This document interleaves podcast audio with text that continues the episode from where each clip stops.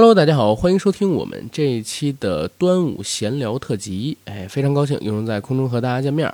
然后，熟悉我们银河电台的听众朋友们呢，都知道我们银河电台每当遇到一个重要的节假日的时候呢，就会给大家录制一个单独的特辑节目。这个特辑节目呢，时间或长或短，但是都表达了我们银河电台主创对于我们听众朋友们的节日祝福。今年的端午节也不例外啊，我们特地。赶在端午之前加录了一期端午特辑，预计呢这期节目是在六月十三号上线，啊，就是为了让大家能在六月十四号端午之前感受到我们的祝福。然后我们六月十四号，因为是星期一嘛，立常更新的节目不会停。大家可千万别十三号听完这期节目，觉得我们这一周就不更新了，并不是。我们六月十四号晚还是会正常更新节目，更新《人不猥琐枉少年之装逼特辑》啊。我们聊了一个有关于身边装逼的人、装逼的事儿、装逼失败的人、装逼失败的事儿的一个节目，欢迎大家来收听。然后在这儿呢，依旧是祝愿我们硬核电台的听众朋友们，还有你们的家人啊，端午快乐，阖家安康。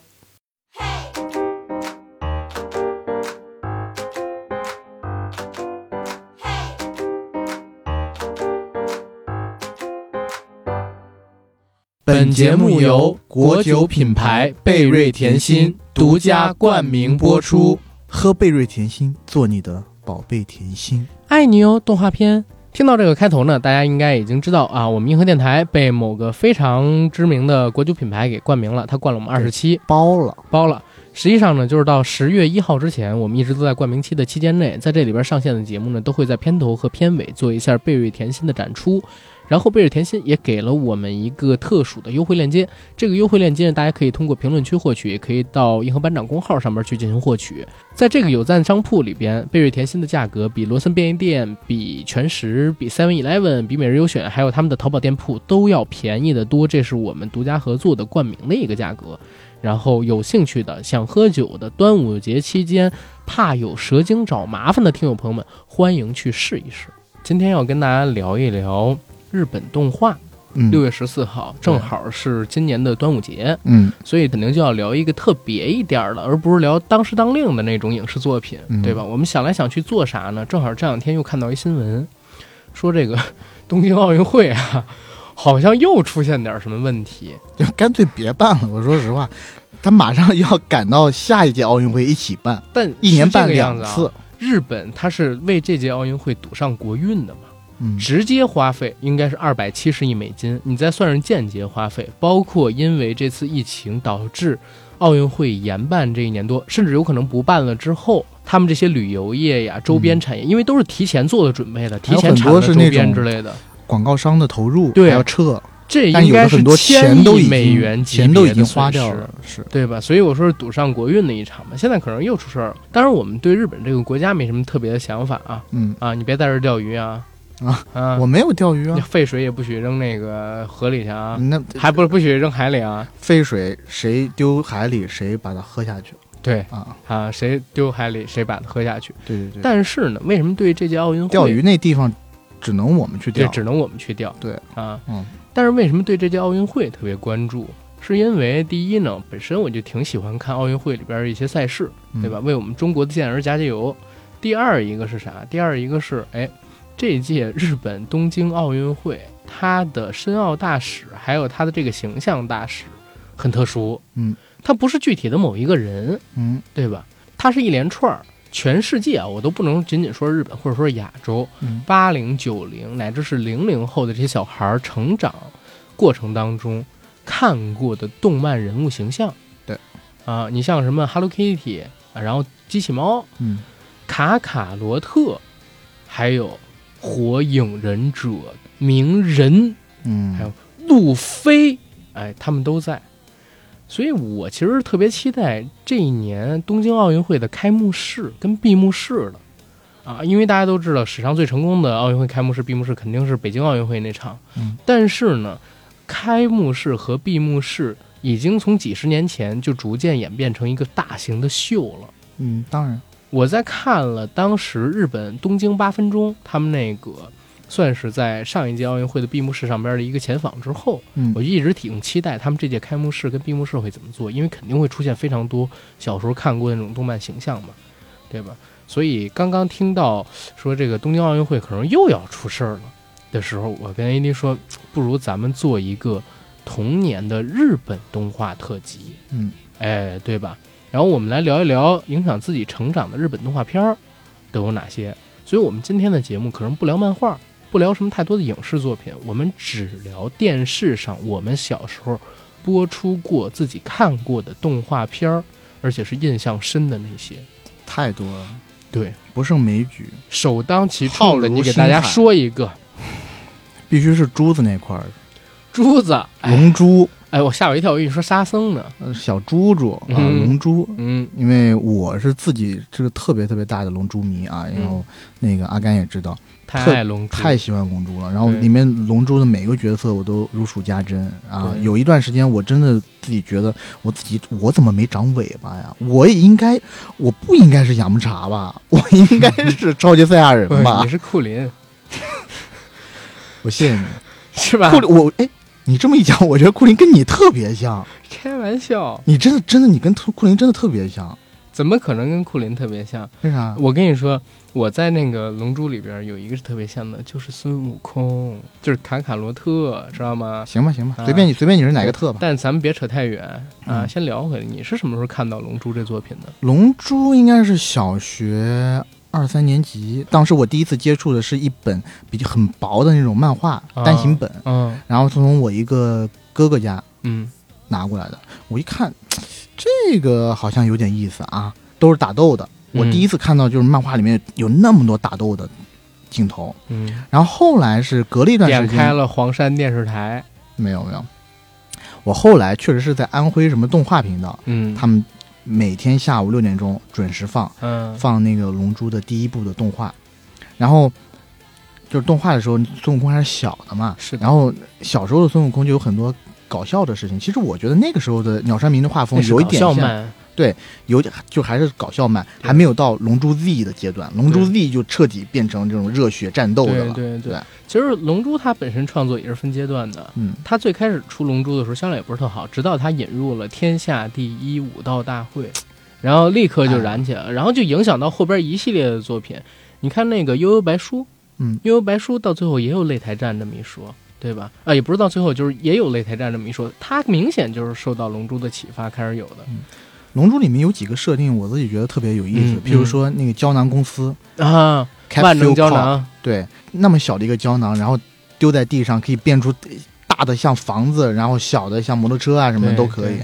那个我觉得特别有意思。然后后面，然后布尔玛就是那个胶囊公司的千金嘛，对，嗯，她是世界首富的闺女。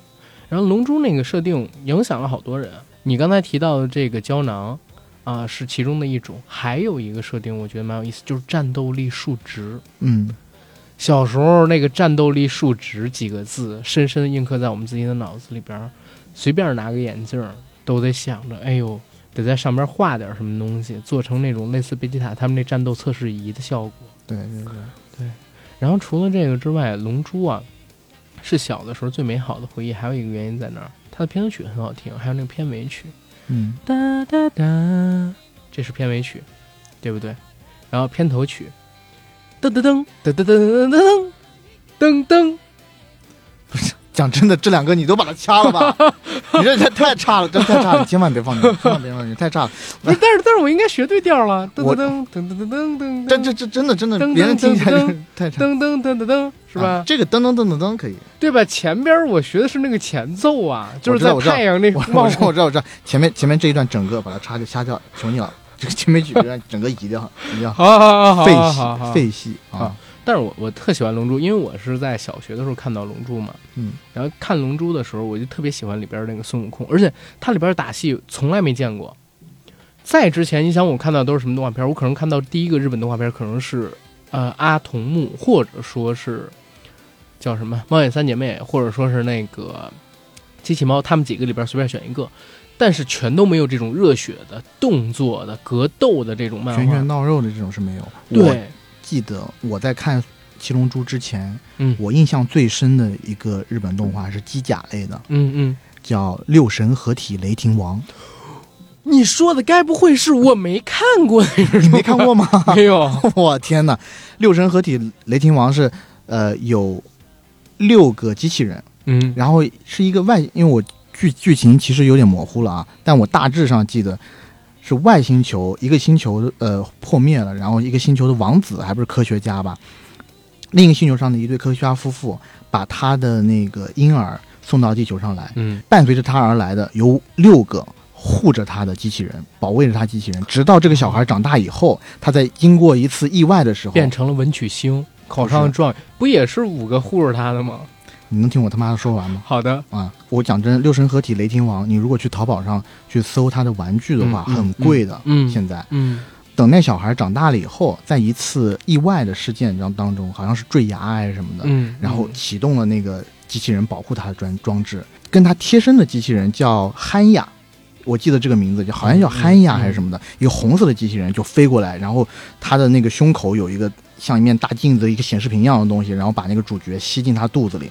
另外还有五个机器人嘛，嗯这个憨亚红色的机器人会包在一个特别大的机器人肚子里头，啊然后这个机器人作为躯干，然后另外四个就作为手脚拼起来，然后他们最后的动作基本上，因为他那个打斗就比较简单了，哎，是我我好像类似看过这个。是拿了把你剑。说这个机器人组合成一个，我大概有印象，但那会儿可能太小了，没有没有，有好几有好几个版本，有啊。有好有好几个不同的就是机器人组合起来的。那个动画片里面，我最喜欢看的镜头就是他每一次，呃，就是要召唤机器人过来的时候，比如说六神合体什么之类的，他的机器人其实是分布在五大洲的各个大洋里头的，有的是在沙漠里，嗯有的是在水底，都是一堆大石头。嗯或者是一个一座小山一样的，然后等他们那个机器人快要出动的时候呢，那个山石头就开始破裂，机器人从里面飞出来，然后集合在一起。就小时候觉得特别酷，你知道吗？然后那时候还买了玩玩具，然后那时候玩具我记得也挺贵的，一两百吧，也是求着爸妈买那会儿就卖一两百，啊。对啊，那我那那我是真的惊了。我小的时候从来没买过那么贵的玩具，真的，我不开玩笑的说，我小时候最贵的玩具，上期节目不是跟你聊过吗？就是现在你四驱车，因为那部动画片里面的机器人之间的打斗呢，都是比较简单的。对手来了，拿一把剑在对手身上画一个 Z 字，然后对手就爆炸了，基本上就是这样啊。然后第一次看到七龙珠的时候，七龙珠那种拳拳到肉的感觉，然后速度特别快，然后伴随着他打的时候，那个孙悟空还有很多那种战吼啊哒哒哒哒哒哒哒，是不是有？嗯嗯，对？吧？对，然后第一次看的时候，真的觉得特别燃。我第一次看《龙珠》，只是觉得它好玩儿，因为我是真的从第一集开始看的，是小时候我每天蹲守的一个动画节目，主持人介绍完了之后，然后开始演这个东西。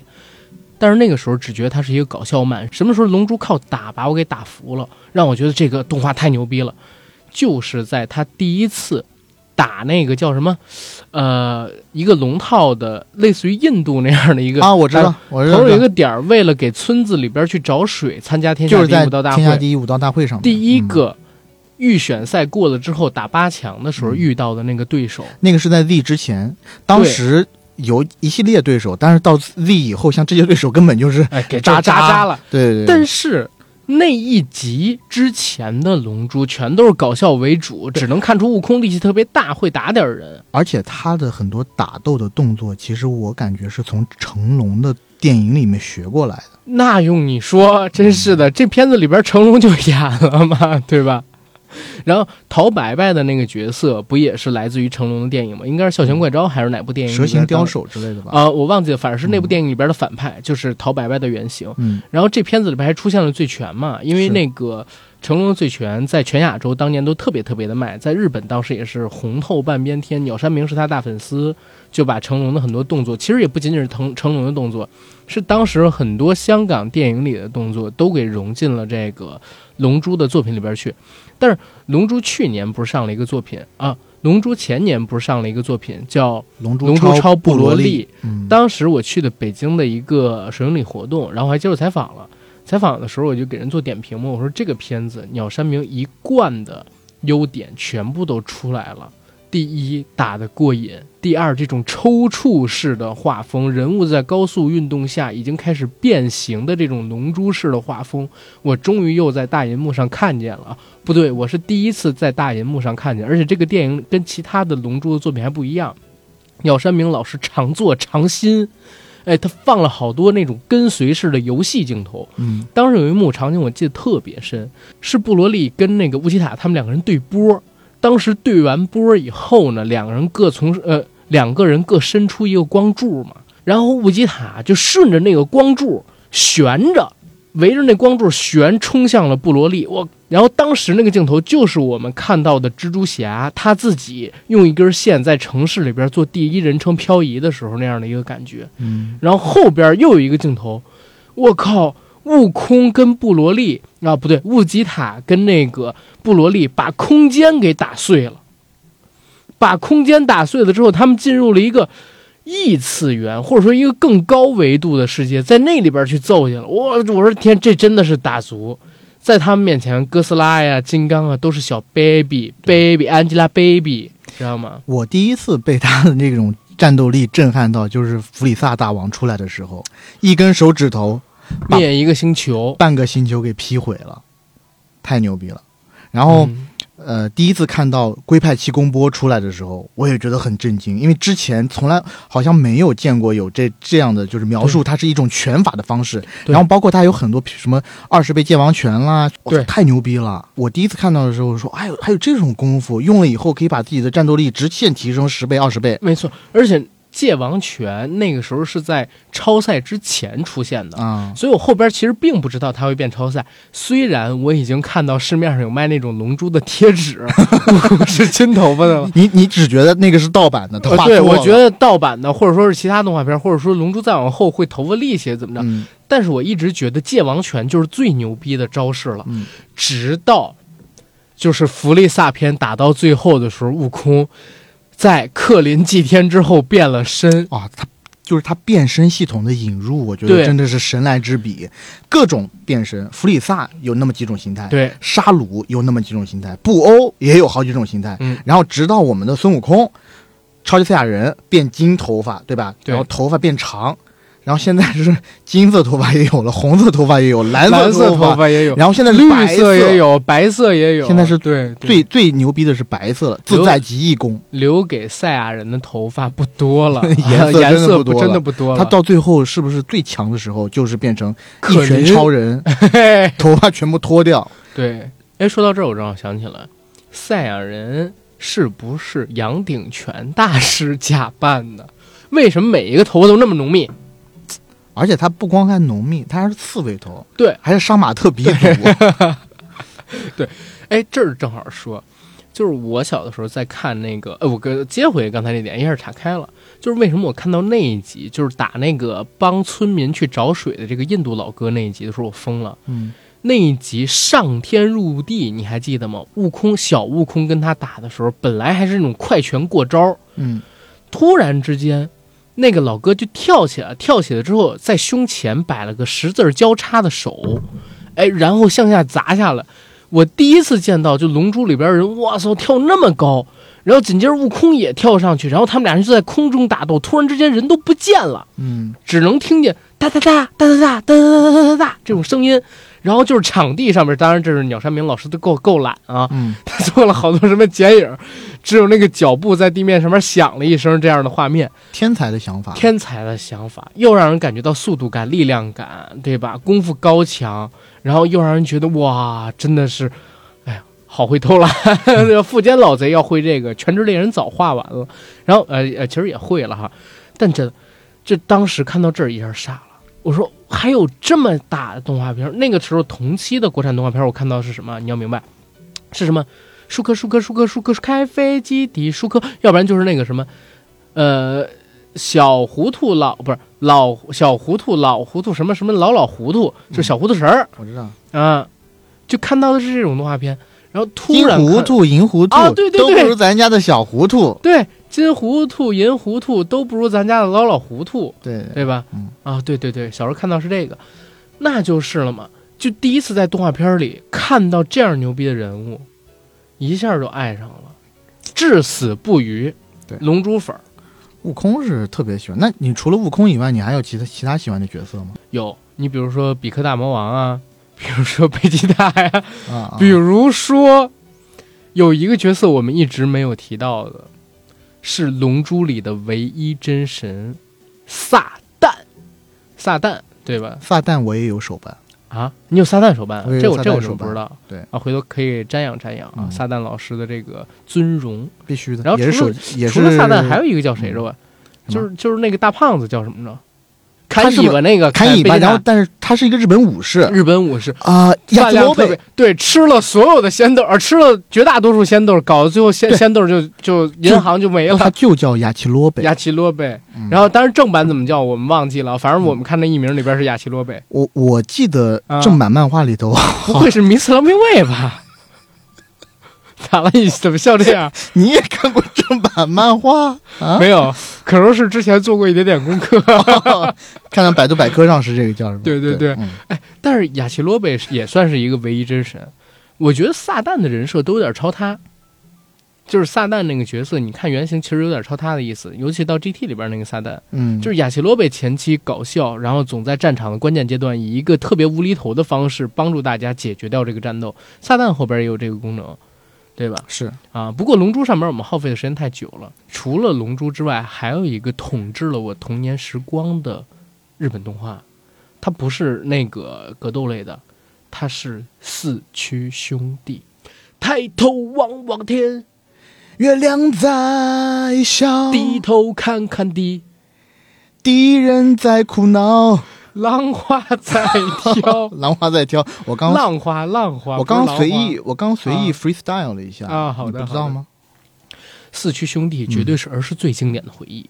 但我喜欢的是四驱英豪哎，哥哥。但四驱英豪也是童年一个很深的回忆。对我还记得四驱英豪那根羽毛呢，四驱英豪是八几年的，其实嗯它八几年在日本就放了，是然后到国内是九几年的。我当年看《四驱兄弟》跟《四驱英豪》是在同一个动画节目看的，他先放了《四驱英豪》，放完之后紧接着就放了《四驱兄弟》。啊，那你不觉得四驱英豪比四驱兄弟好看吗？因为没有，四驱兄弟它最开始的时候还是那些就是，呃，他他那些四驱赛车还是在那个跑道上跑，对啊到后面才开始有那些特别大的那种哦，场景嘛。环路还上宇宙，你对看过吗？四驱英豪的话，它一开始就是拿就像那种越曲棍球那种棒子，然后对再就是直接是那种山地里面跑，然后我觉得特别酷。对，四驱四驱狼是吧？它的主角天皇巨星，天皇巨星，还有他的死对头原始天皇巨星，哎呦特酷！我的第一辆四驱车就是原始天皇巨星，然后买的是奥迪双钻，我的伙伴你真有钱！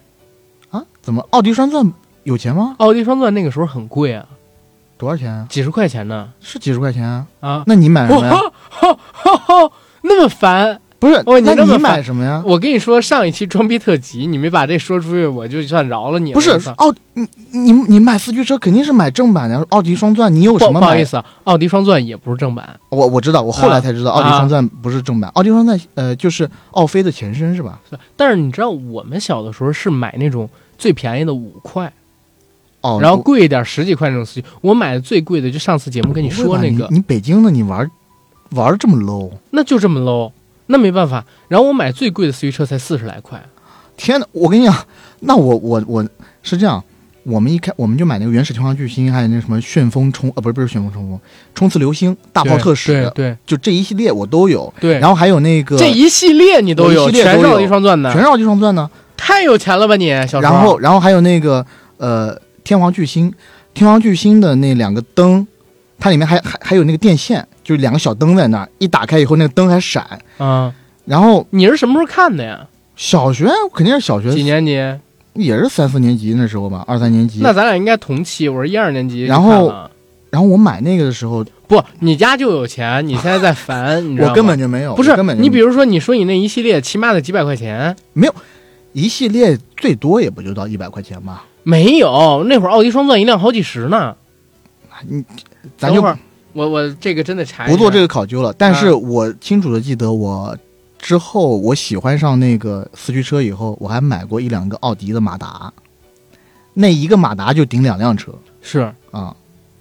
我记得好像叫雷电还是什么雷速什么的，都有点忘了。霹雳好像是叫霹雳。小时候家里边对我的看管是很严的，我几乎不给我买什么玩具。我跟你讲，我我小时候，我家里我从来没有用过零花零花钱，你敢信吗？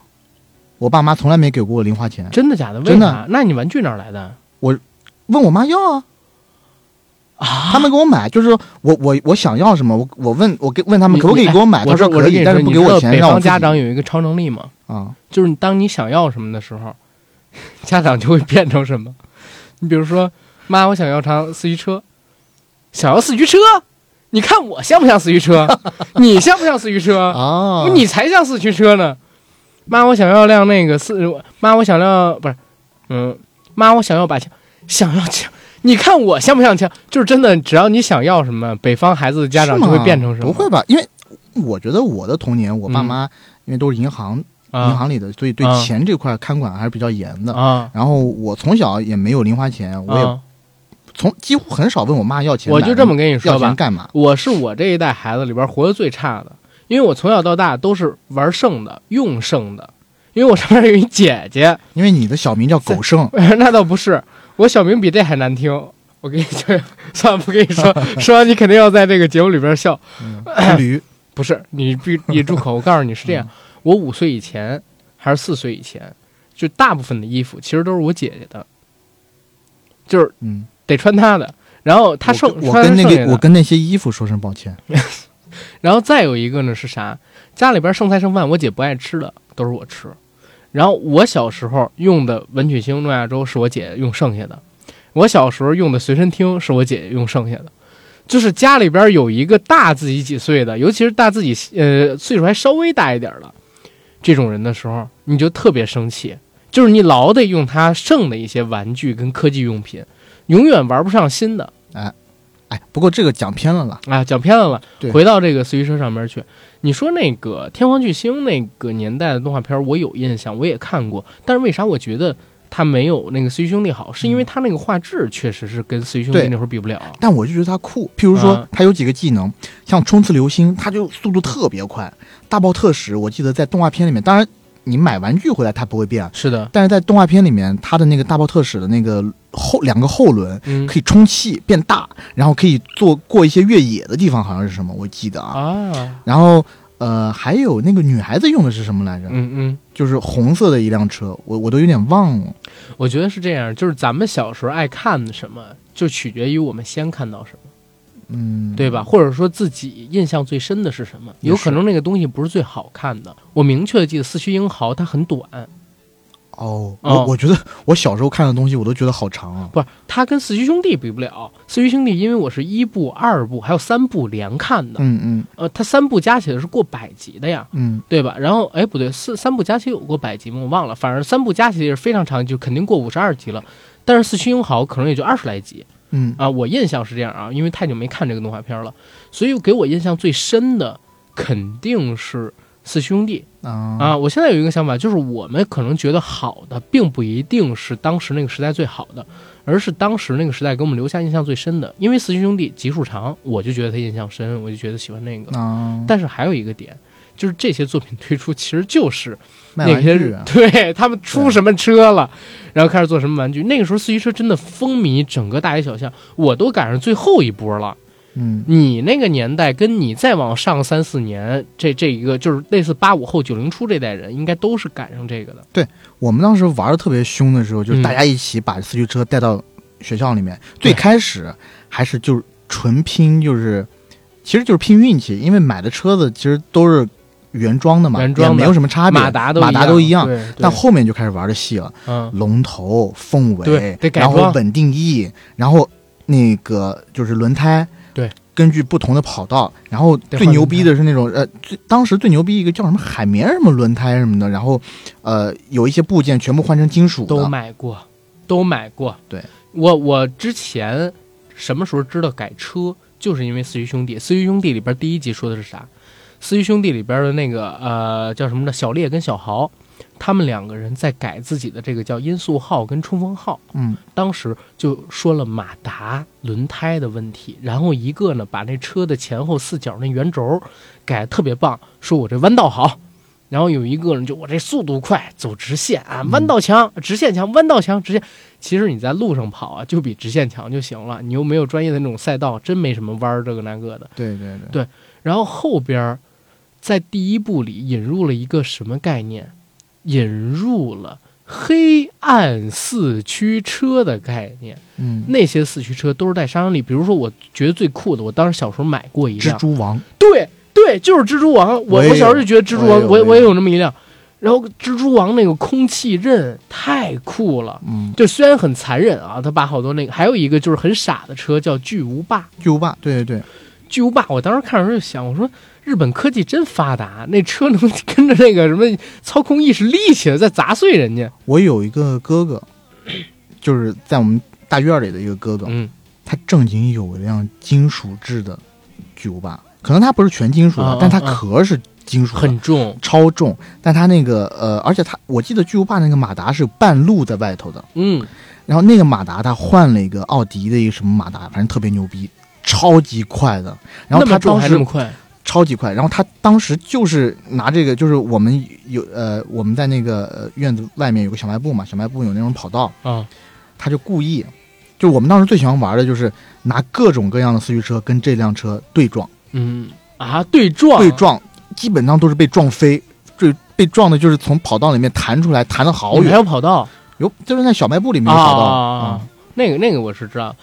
哎，巨无霸在我小的时候印象里边就是最烂的车，哦，不是啊，因为可能是因为我我们那片儿。我们没看到那辆，对，可能是我啊们那片儿有那哥哥的关系，我们就觉得巨无霸神车，超屌。对，还有那个原始战神呢，嗯，原始战神也很猛。然后到了第二部啊，对，这儿还得说啊，新三角剑也是我小时候觉得很酷一辆车啊，对对对，是那种呃可以可以语音凑侧着语音控制的是吧？对对美国的还是不是是不是，那是第二步了。啊啊新三角剑是可以侧着在弯道上开，他走那弯道的那个侧壁，然后就把弯道变成了直道嘛，然后开。嗯所以小的时候买了过一辆，哎，真的小时候买过好多辆这种四驱车。小时候买一辆那个三角剑，还有新还是新三角剑，我忘记了。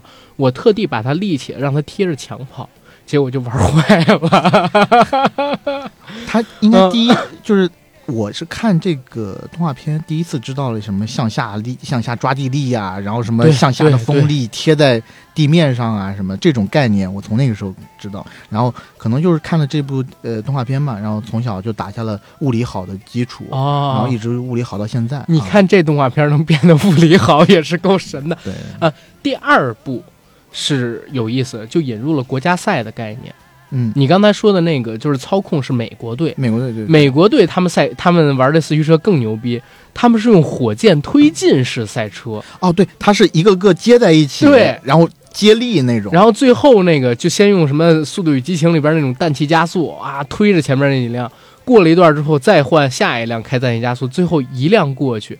它这个就很好，就显示美国人的科技特别强，嗯。然后还引入了这个制天的概念，然后里边有一个中国队，中国队用的都好像是天蝎号吧，对对对，就是原原始战神的那个再原始的那个版本，其实挺挺差的，在那里头。但是他讲的是啥？中国是日本的老祖宗，嗯，对吧？在第一部里边说说这个图博士什么的，全都是从这个中国这个老先生那儿学过去的，那都是他们的师傅，对吧？虽然有人就是投身了黑暗赛车，哎，但是还是很尊敬这师傅。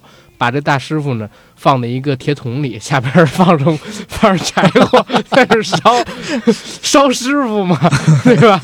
后来在这个小寡小寡妇成仙记里边也有这样的描写，把人大师傅给炖了啊，很很很有意思，真的很有意思。这这是一个，还有还有哪个队着我忘记了，嗯、意大利队是不是？铁狼号，对吧？然后还有还有，总之没有韩国队了。嗯，对？吧？总之没有韩国队，那会儿还韩国还算不上台面。然后到第三部就更牛，第三部换主角了，就不是小烈小豪。第三部我可能都没看过了。第三部也是走这种赛道，但是你知道牛逼到哪儿吗？他们上太空了，这不是速九的剧情吗？但但他们不是那个，就是开着车飞上太空，他们是顺着那个跑道跑到了太空。对我如果没记错的话，因为太久没看，但我明确的记得当时有一段是在太空里，他们顺着那个跑道往上跑，然后真的跑到那个就是满天都是星星的那么一空间，有可能就是在天上还是太空什么的真。有样，真 还是跑到了有样，还是跑到了星光天地。而且当时那个音乐配的还特别棒，就是音乐它好像跟起第一部、第二部了，也改了。反正是 我童年我将我最扯的一件事儿，如果没记错的话，开四驱车上太空，我天啊！不是不是，陪着四驱车跑到太空。就是如果我没记错的话，我真的不确定自己是不是记对了。如果我记错了，大家欢迎在这指正我。然后，四驱兄弟绝对也是童年一个神片。我觉得如果谈日本动漫的话，不得不提一系列的特别牛逼的机甲动画片。那必须得有首当其冲，神龙斗士。神龙斗士，哎，不是叫魔神坛斗士吗？对呀、但是在国内也叫神龙斗士啊。啊嗯，你没看过吗？我我不废话，我当然看过了。一刀两断，如意神剑，灯笼剑，厉害。还有光能使者，光能使者，对，波涛使者光能使者是不是喊的一刀啊？不对不对，不是是是那个神龙斗士，神龙斗士。神龙斗士对他那还是个穿越鼻祖呢。哦，对，穿越到了一个平行空间，他那个他那个呃有一个山，对，就月球嘛。那个山是很多就是很多层嘛，吧对对对，就是那个那个故事就啊不对，月球那个就是光能使者了。然后那个月球是光能使者，对对对，神龙斗士它是那个一层又一层的山。神龙斗士跟光能使者比起来，我我为什么我小的时候特别喜欢看光能使者？嗯，是因为神龙斗士它里边那个机器人造型不够繁复，比比较 Q 对比较版 Q 三头身的那种，对，然后那个光能使者里边那些机器人的造型就很华丽、很精致那种机甲啊，我就怎么说，就是说你还没看过更好的东西。啊，就我之前讲的那种，哪个有一个组合式机甲，啊？日本叫百兽王，后来呢，美国一个动画公司把他们买过去了，把这个机甲啊、把这部动画和另外一部动画拼在了一起。无敌战神不是战神金刚，美国的那美国那版叫战神金刚，就是呃百兽王那个机甲动画是五只狮子，五只狮子机器人嗯，拼起来的。啊然后还有另外一部呢是机甲战队，大概有十三个不同的，有的是车，有的是呃飞船，啊拼起来一个特别大的机器人。这个你都没看过？没有我以前还有那个我以前还有那个机甲战队那个玩具，还有嗯百兽王的玩具，呃，就是呃，嗯还有那个就是百兽王的那个玩具我也有，就是五个是狮子哎斗，是不？是因为你你看啊？因为我是九三的嘛，嗯，然后我大概到十岁左右的时候，正好是中国就是那个条例出来的时候，电视上边放就不能在黄金时段放日本动画片了。但是你那个时候你就已经十三四岁了，啊，然后才出的这个条例，啊，那也可能，呃可能就是有好多动画片，其实我后来都是通过网上去补的。因为啊，百兽王和那个机甲战队你一定要看一看，嗯就是叫战神金刚。然后现在这个 IP 是被那个梦工厂动画嗯买走了，嗯嗯然后 Netflix 近期还出了，呃，就是英文叫《窝床》，也是那个五个五只狮子拼起来的那个动画片。它其实就是一个宇宙战队，五个人，嗯，每个人控制一只狮子。你说到这个，我就不得不提前些日子六一儿童节我回望的那部动画片儿《嗯，美少女特战队》，美少女特战队。日式女子摔跤，我没看过，你一定要看。就是他们呢是先穿着那个，就是你知道，八十年代的时候，七八十年代美国流行起一阵叫健美操嗯，啊，穿着那种衣服，啊就是女生穿高这个叉泳装对对对，女生加就是健美裤对女生就是穿着这种衣服，然后呢，他们要套上机甲，哦，哎，专门给他们造机甲，能让他们跳得更高，拳挥得更重。然后每个人穿上这种机甲，然后里边是用内衣，然后它基本上就是全套、脚套，啊，然后护这个躯干的地方，然后就啊那其实跟像什么 BTX 战钢铁神兵，还有那个很像，呃圣斗士星矢差不多的。很像，但是它嗯是纯女性的，而且他们没有什么邪恶正义之类的东西，就是去摔跤，要在摔跤舞台上一决胜负。哦，啊我回一决胜负头回头查一查。你得看看那个片子呀，很有猫眼三姐妹的精髓，我你刚刚一讲，我就觉得没错吧？有猫眼三姐妹的。不过你刚才提到了一个动画片，我真的没想到你会看过，嗯，就是《钢铁神兵》B T X，我为什么会没有看过车田正美老师的神作呀？它里面有四大，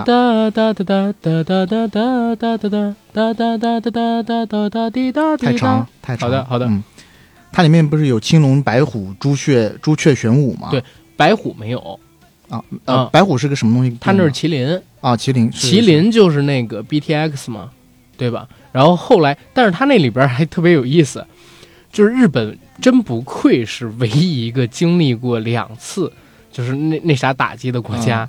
他那片子里边打败黑暗的力量，居然是就是那个原子弹，就是那个方程式，你知道吗？啊啊。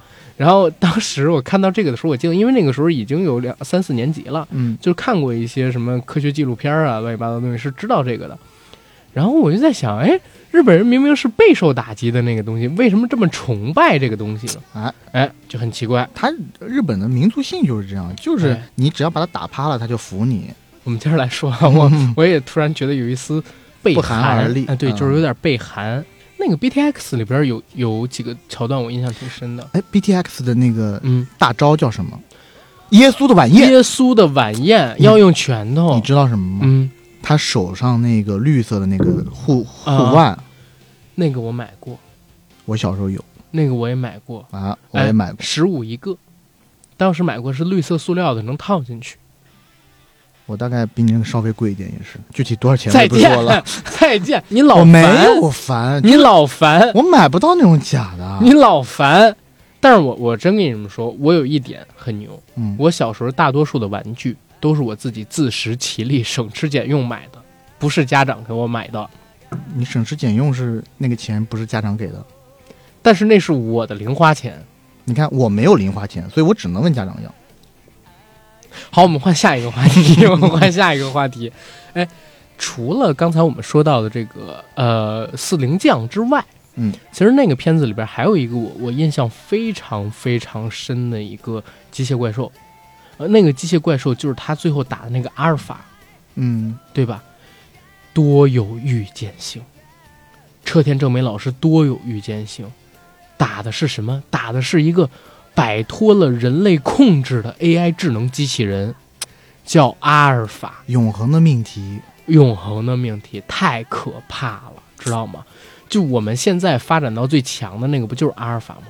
尤其前段时间我听到一个谣言，阿尔法狗，呃，不是说那啥，说那个本来是开放，说谷歌本来是开放的那个 AI 自主学习嘛，通过嗯搜索什么的，结果发现它诞生了反反人反，就是极端白左的意识，然后就关闭这个了。啊，嗯，当然我也不知道这是真的假的啊，大家自己去搜啊，有我说错的地方，大家可以指正我。但是我只是把我听到的一种说法跟大家分享一下，嗯，然后再说下一个动画片。哎，你小时候还特别喜欢什么？我这个必须要讲一下我童年的神作，嗯这是我一直以来的神作。爱宠大机密 爱宠大机密并不是啊，啊，爱宠大机密是我最近也蛮喜欢的，因为我最近养了一只可爱的猫咪，猫咪，全世界最瘦的一只猫，放要过之前特别 胖，不是之前特别胖，被我养瘦的，我错了。它挑食，它不吃猫粮，它只吃罐头。它你提醒我了，我马上去跟皮蛋聊。提醒我了，马上跟皮蛋聊，这周要更新。嗯 Anyway，我说的这个动画片也嗯是我之前，因为我我这人有个习惯，我是爱什么动画片的话，我一定要童年补完计划，我一定要把那个玩具和手办买到手。嗯嗯我最近买了一个手办，然后你在我家里见到见到的那个动画片的名字就叫做《宇宙骑士》。啪啪啪啪啪。你你这段就是整段垮掉，OK OK OK OK，但这段嗯但这个动画片是我小时候一开始有，其实有一点点像童年阴影，因为嗯我第一次看到日本的这种机甲动画、热血的战斗的漫画，嗯嗯呃，动画啊，它在最后主人公的结局是特别悲惨的。嗯，大致讲的什么故事呢？讲的是在未来有一种外星生物叫拉达姆嗯侵入地球，嗯，它侵入地球以后，它是要把地球人改造成拉达姆可以用的呃外星人或者外星战士。嗯主角一家，他其实是乘坐飞船在星际旅行的这么一群人，嗯还是货运飞船啊，嗯是运货的。其实我已经记得不是特别清楚了。嗯但是呢，他们那家在外太空旅行的时候，就被拉达姆就是这个外星生物给捕捉到了。捕捉到以后，他把他们一家里的所有人都变成了这个外星生物的斗士。然后主角自己本身他为什么逃了出来呢？是因为他是残次品，嗯，他身体有缺陷，他每次只能战斗五分钟，其实有点像奥特曼的那种形式。他每次战斗的时候就会拿一个绿色的晶体，然后叫宇宙骑士变身，然后就变成了一个红白相间的一个特别酷的宇宙骑士。因为他在战斗的时候，他几个大的篇章或者几个重要的呃战斗节点，他都是打自己家里人。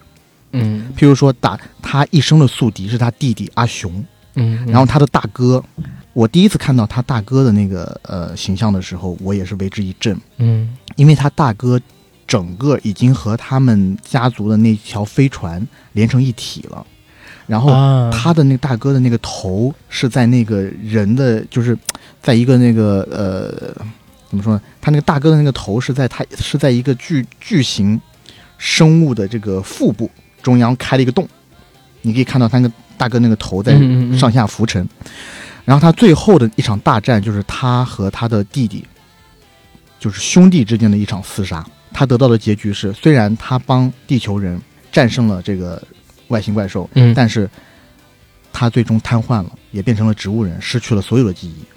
然后他最爱的女人应该叫美雪吧，推着他坐在轮椅上看着大海，嗯这样结束。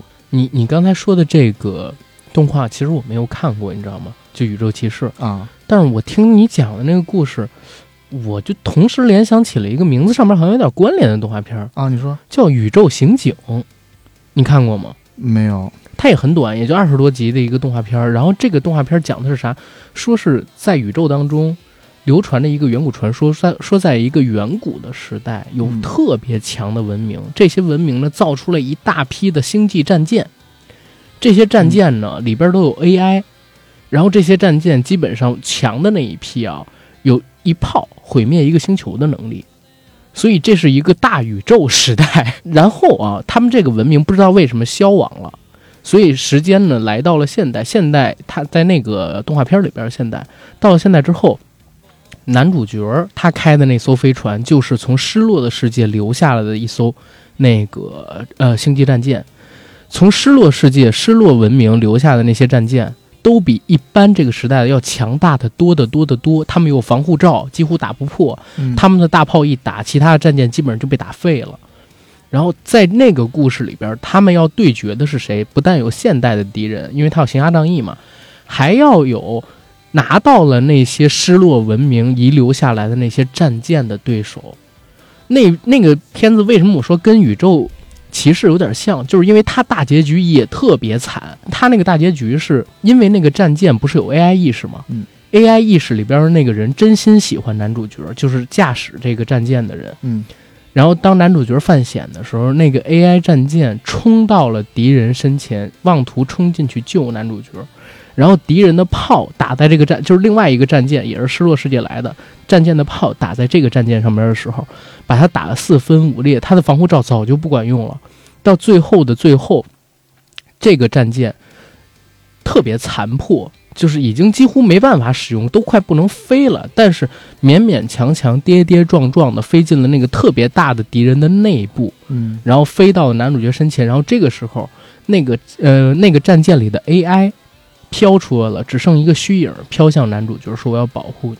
就是男主角最后好像也是挂了吧？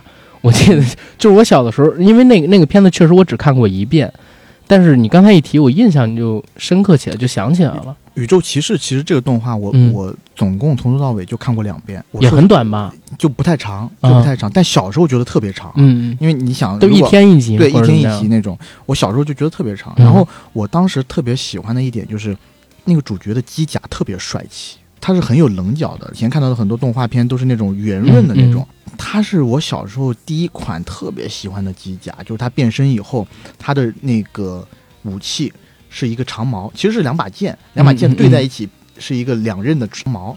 嗯它另外一个武器是它的两块肩甲，譬如说左肩上有四个绿色的那个圆点儿，嗯嗯它有一个武器叫做超级负离子炮还是什么之类的，就那个动作也特别特别帅。嗯然后这个主角呢，其实，在跟怪兽搏斗的过程当中，因为他一次一次的搏斗，他又是残次品，所以在消耗着他自己本身的能量，或者呃消耗着他自己的健康。他在中段的时候，其实他的那个绿色的水晶啊，嗯因为他在那里头每一个这种可以变身的斗士都有一个独特的水晶，嗯嗯，他拿那个水晶就已经碎掉一次了。嗯，碎掉一次以后就不能变身了。然后是地球上的这个所谓地球防卫军的人自己造了一个机器人，嗯然后把绿色的水晶嵌在那个机器人里头。他以后每次变身，以前变身都是直接拿着水晶就可以变身，以后都要他进入到那个机器人体内，像一个器皿一样。嗯到故事进行到三分之二的时候，就已经出现了非常强烈的副作用，因为他一次一次的变身和战斗。嗯包括中间有一次，我第一次看到这个动漫人物暴走，也是因为那样，就是暴走两个字儿在那里儿，暴走应该是 EVA 最早出的？我我记不清楚它叫暴走还是什么，嗯但是他嗯具体的情况就是，因为他有一次战斗中，他那个外星生物太多了。嗯他每次战斗不是有一个时间限制嘛？可能是嗯五分钟还是几分钟，我也有点记不清了啊。他强行勉力的撑过了那段时间，他还在继续打，继续打以后他就已经失去意识了，他就好坏不分，就开始狂杀。然后那一段我觉得哇，看到好热血沸腾，也同时很心疼这个男主角。杀完以后，应该是有一段长时间的修复，就是呃休养修复期，休养期那段时间呢，他连一杯水都拿不稳，已经身体已经到那种程度了嘛。而且这个男主角，他的命运非常的悲惨，是因为他的妹妹也死在他眼前。记得他妹妹好像是被他弟弟杀死的。哎，我觉得我们之后可以做一个特辑，嗯，叫结局特别惨的动画或影视作品。对，那个结局真的让我觉得特别难受，因为我嗯。从来、我小时候啊，嗯。在这部动画之前，我从来没有看见过一个主人公的境遇是类似于悲剧一样嗯。即使他赢了，嗯他也是个悲剧，是是因为他孤身一人，是，而且再也记不起他喜欢的人了。即使那喜欢的人是推着他轮椅在走，对，所以就是这个故事不是，所以这个系列的节目咱们可以做一做，就是到最后主角不得善终的故事，是对吧？哎，有没有看过一部动画片？哎，其实也不叫动画片了，咱们刚才聊了好多，就是小时候看过动画片啊。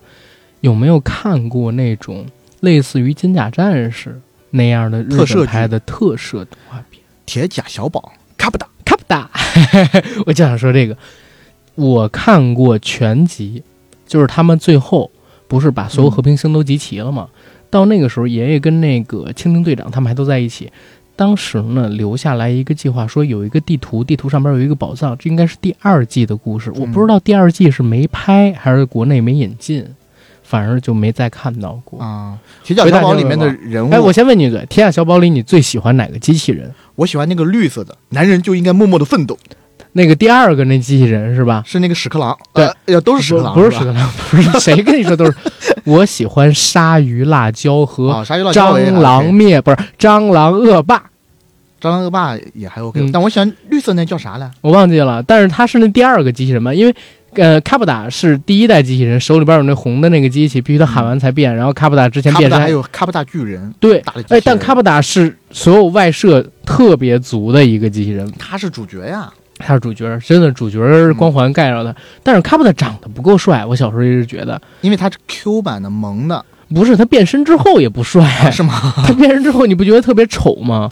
就是那个卡布达，但是鲨鱼辣椒跟在那个长循规状态下跟变身状态下都特别帅，鲨鱼辣椒。然后蟑螂恶霸是我觉得特别萌，小时候我就觉得蟑螂恶霸特萌，他有点像火箭队里边那些人，我永远会不是。这好讨厌的感觉，然后我一定会回来的。就是他，他是属于这，哎呦，咱没聊宠物小精灵。啊，不过一会儿可以再聊。就铁甲小宝那个故事真的是童年的一个美好回忆，而且铁甲小宝里还有一个特别神的蜻蜓队长，啊，对，他每次永远的打架的 YYDS，打架的时候就会出来拿一个麦克风在那儿，对，第一绝对的公平公正，第二什么什么我就忘记了啊。啊，那个绿色的叫金龟次郎，然后刚查到了，对对对，啊然后他的口头禅就是我刚刚说的嘛，男男人人就应该默默默地干嘛干嘛干嘛，对，对，还有一个就是丸子龙，我也特喜欢。它原型是一个鬼，好像是屎壳郎还是怎么？我看 B 站上面有人解说过。是没忘记了鼠妇的外形，哦，鼠妇哦，鼠妇的外形，对对对。然后丸子龙特别爱吃丸子，爱吃肉丸子。然后它是一个轮胎的造型，其实也蛮有意思的。嗯，后边还有一个就是青蛙机器人，那个那个我觉得也挺丑。啊，对，那那啊那个挺丑，那个叫呱呱蛙，对，呱呱蛙也很丑。然后后边我印象是啥？就是那个和平星的设定真的很有意思，就是它是科技加魔法。和平星照在哪儿哪儿就有超能力，我能告诉你，它具体的剧情我已经完全不记得了。我也不记得。但是前两年网上有一个谣言，说这个《铁甲小宝》的男主角下海去拍那啥了啊啊！这个事儿 G 是，V 还是 A V 知道但这个事儿是假的，后来被辟谣了，是一个长得非常像的那个啊，啊。但是《铁甲小宝》里边还有那个女性机器人啊，等等等，应该也是为为了卖玩具。大部分的动画片嗯都是为了卖玩具做出来的，对像变形金刚啊什么的都一样。对对嗯中国卖的最好的是金甲战士吗？还是巴啦啦小魔仙原创的 IP 里边？就这些年以来，你不会要跟我说是杨子、羊子和狼子 熊子吧？哦，熊子也挺厉害的呀。熊子很厉害，熊子和雪村嘛，熊子和雪村，熊子和雪村，和雪村。嗯但是哎，熊子应该真的卖的挺猛的。如果你把票房也算上的话啊，嗯，真的就它应该是国产动画里边就是卖周边什么的卖。哎，也不对哈，一部哪吒就给他你知道你知道奥飞就是这公司多有钱吗？啊，他现在有妖气也是他的，有妖气是奥飞的吗？买了啊，全资收购好像。我的天哪！然后奥飞最近买了很多东西，走腾讯的老路，让别人无路可走。奥飞超有钱的，嗯就是像你什么郑文杰、厨风什么的 IP 都在他手上啊。好吧，好吧，我只能这么说。金甲哎战士就是奥飞的我我再问你一个问题啊，我看你能不能答出来。啊。哎，你看一下，比黄昏还要昏暗的东西，比血液还要鲜红的东西，在时间之流中出现吧。在您伟大的名下，我在这黑暗中起誓，把阻挡在我们前方所有的愚蠢之物，集合你我之力，赐予他们平等的毁灭吧。这什么东西？这是一个技能的前摇啊，施法的咒语。是铁甲小宝里面的？不是啊，哦，下一个动画片了都已经我不知道，没看过《秀逗魔道士》啊，这是龙破斩啊，没看过。真的假的？我我发现你个你个黄山土狗我发现我们看的动画片就是差别还挺大的。啊！修斗魔道士我真的没看过。秀秀逗魔道士是在那个世界，呃，它是一个架空世界，然后有剑与魔法，然后有黑魔法、白魔法，黑魔法是攻击性的，白魔法是治疗性的，然后还有精灵魔法，嗯，然后精灵魔法一般是精灵族的那种魔法，然后他们那个就是真的，我小时候的魔魔法启蒙就是这种西方异世界的那种魔法启蒙是来自于秀逗魔道士，然后刚才我念的那招呢叫龙破斩，是黑魔法里边常规黑魔法里边攻击力最强的一招，它是直接借用了那个世界上最强大的魔王的之一的力量。降临到人间，然后集合成一个光球打出去，所以基本上一炮能打碎一个城吧。但是比它更猛的叫重破斩，嗯，重破斩呢是那个魔王的在上边，所有黑暗的魔王的母亲金色魔王，甚至是创世神那个级别的，因为他无善无恶，嗯。他的那个攻，他那个借来的力量叫做重破斩，比黑暗还要黑暗的东西，然后连黑暗都形容不出来的东西是什么？黑洞。在那里边是金色，所以借用他力量的时候，就是使出来的那个重破斩是金的，在黑之外镀一层金，所以它是金色魔王。，OK，然后那那个动画片真的小时候影响好多，它里边有两场，一个是打魔兽，第二十多集是打魔兽，第五十多集呃，应该是第二十多集打魔兽，第五十多集的时候是打那个魔王，哈、很厉害，真的这真的是非常厉害。里边有一把光之剑，你的意志力越强，你能力越强，那把光之剑的光刃就变得越粗大，而且呢，就是它无无坚不摧，嗯特别锋利。听起来有点怪怪的。对对 对，对听起来有点怪怪的，但是那个光之刃太棒了。我小的时候一直渴望有一把。小时候很多动画片儿，你知道吧？他会做那种特殊的武器，我就一直梦想能像他们一样有一把。有一个动画片，嗯，那个三眼的那个，三木童子，对，三木童子，他有一个武器叫红色长鹰，还是叫什么？对我也爱看那个，我还玩过三木童子的那个 FC 游戏。它是手冢治虫的作呃品，吗？哎，好像是，好像是手冢治虫的作品。三木童子他每次把那个那个眼睛打开，对，就是贴个胶布，他就嗯变成普通人。但是我对三木童子最深刻的印象，就像我刚才说的，还是 FC 的游戏。啊，你玩过吗？没玩过。啊、就是他那个第三只眼会射出各种各样的子弹。我觉得以后啊，我啊们就别互相问你玩过，你看过没有，反正对方都是没看过。啊，好吧，没玩毕竟有年龄差。但是我跟你说，那个游戏特别好玩，是我觉得 FC 游戏上边能排进前十好玩的一个游戏。就是他在那个游戏里边可以自己买血，可以买子弹，嗯，它能发射好几种子弹，一种子弹是会拐弯的，就是上下打跟踪的那种；一种子弹呢是三根箭从那个眼睛这儿出去，不知道怎么出去；一种子弹是从眼睛这儿发出那种直线的光球。而且呢，它每一关还都有隐藏的彩蛋，是在哪儿？某一个秘密的角落，你用自己的子弹打一个空白的地方，那空白的地方会跳出了一只老母鸡，那只老母鸡跳两秒的舞，然后从它屁股下边就会生出一大堆一人多高的那种金币来。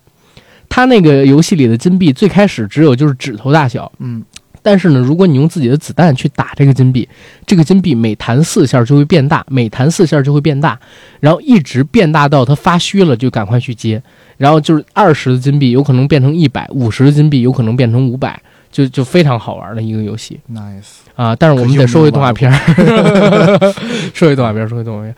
嗯咱们聊了这么多啊，嗯，有几部动画咱是完全没聊。还没聊到。但是在聊那几部经典动画之前，一定要让我先讲几部。你，说，你说，有一部动画我自己太爱了，嗯，但是这个已经是我已经年纪有点大了看嗯的啊。嗯嗯，呃，当然这个我也觉得不是给小孩看的动画，《麻辣教师》GTO 嗯，就无所谓，麻麻辣教师、麻辣教师、Great Teacher Onizuka、鬼冢英吉，你看过吗？湘南纯爱组，你我看着你头摇的跟拨浪鼓似的，没有，土狗啊土狗，真的没有。太好看了，而且它的它的我记得它你的主题几几年看到的？呃零几年，就是零几年的时候，我必须得承认啊，嗯我们家因为能收到星空卫视，啊所以当我们家第一次收到星空卫视开始，我就被一部动画片迷上了。你先不要讲你那个动画片，我还没讲完我 你讲完这个，我就感觉你这插话的毛病。你快说，快说。因为零几年的时候，反町隆史演了一部那个呃嗯电视剧嘛，嗯嗯真人版电视剧，嗯但是动画是在那个之前。其实我记得记得它应该是九九八九九年动画版就出来了，它的片头曲特别好听，片头曲是彩虹乐团唱的。是那首。那みなよりも優しい歌もないとかみ，是吗反？正那个动画片呢，就是特别好看，就是你以后唱歌的部分我就是不会接茬，没有，我刚才唱的是《圣斗士星矢》了。然后也特别，然后也特别，呃，就是特别好笑，而且它的画风呢是有点像，如果大家看过，呃，日本有几个比较著名的 动画或者是游戏或者是动漫游戏，叫做？以臭作和尾行为主的那种画风，还有一点点那种那种样沙滩。排球。欧尼兹嘎英吉就是一个不学无术的混混，然后进到了一所高中里头。这个高中呢是几乎去全都是问题少年，但是哎，问题少年碰到了问题教师，问题教师用一些不寻常的方法去纠正问题少年，嗯当时特别火。国内有一部电视剧，那个张卫健演的《机灵小不懂啊》，抄的这个，我们要做一期张卫健。里面大部分的桥不，你段都是先你先抄的，答应我，都是抄的那个，我你答应我，咱们要做一期张卫健。可以没问题。少年方世玉，少年张三丰，机灵小那个什么不懂。七仙女下天山什么的，什么七七仙女下天山？张卫健有一个他他从里面变性了，就是性转了。我知道那个叫做呃武侠七公主，对，武侠七公主，王晶导的那个。波还特刘松，仁。胸怀特别大。对，那那部戏有一个特别著名的八卦，嗯。王晶上那个就是星星同学会的时候讲到过，说因为请了七个当时一线的女明星，所以导致整个后台大家谁都不理谁，因为各自拉帮结派，你知道吗？那是他拍的最累的一部片子，说比整蛊专家四天十个字儿，就是周星驰、刘德华整蛊专家十个字儿，还要让他难呃还要让、呃四个礼拜十个字儿，还要让他难受的是，就是大家全都不说话。OK，你接着来讲麻辣鲜师啊，现在啊，麻辣教师麻辣教师，对对对，就反正这部片子，这部动画片，我建议大家都去看一下，因为它确实是给大孩子们看的，或者是给成年人看的，嗯，里面有一些性，还有黑社会的描写，动作的描写，嗯嗯特别酷。然后嗯他作为这个教师吧，除了酷，你还能感动。就是我们从小到大没有见过这样的老师，因为他自己就是一个被放弃的人，他就是社会的底层。嗯，然后他作为一个混混进到学校里以后，他其实大字不识一个，或者说嗯嗯呃知识知识很少，但是他会用自己的言传身教去影响那些正在堕入社会、哦。或者是变成混混的那些那些不良少年，那还是有正能量的宣传意义的，非常正能量。嗯。但是他的体现的手法就是很有意思了，嗯。包括里面有有就是他里面的学生有一些女学生长得特别漂亮，嗯嗯。就去做援交什么的、嗯嗯。啊，他用自己的方法去去啊教育他们。哎，那那个周星驰他们当时拍的那个《百变星君》，是不是也有受到这个影响的那种百？变星君应该还不到，他他在不是有这个学校，然后去那啥对，百变星君大概在九九三啊九四。对，但我不太清楚他漫画是什么时候出来的，啊我只知道他动画可能是在九六到九，反正我、呃我我是听着这个麻辣教师的名字长大的，虽然我嗯。没看过，但没看过，没看过，但是很多人都在提这个麻辣教师，嗯因为前两年甄子丹不还上了一部大师兄吗？哦，对，对大师兄就有很多人说，哎，真野版的麻辣教师，对吧？也是讲这个以前一不学无术的混混被老师教好了之后去当特种兵，退役之后又回过来，哎，在这个香港一家学校里边教学啊，我要好好教教那群香港年轻人怎么做人。嘎子你赶紧，啊，对，我要给大家推荐一下，就是这个麻辣教师那个 opening 的那个主题曲是彩虹乐团的 Drivers High。它整个开场动画是独特制作的，它不像我们看过的很多动画片一样，它其实是用一些动画里面的故事镜头，对吧，嗯嗯来拼凑的。它是单独给它做了一个黑白的一个动画。一开始呢是一个鱼眼镜头，他对着一个像猫眼的一样的东西刚刚起床，然后嗯？呢就去了这个厕所，开始撒尿这一一系列的动作。最后一幕你知道什么吗？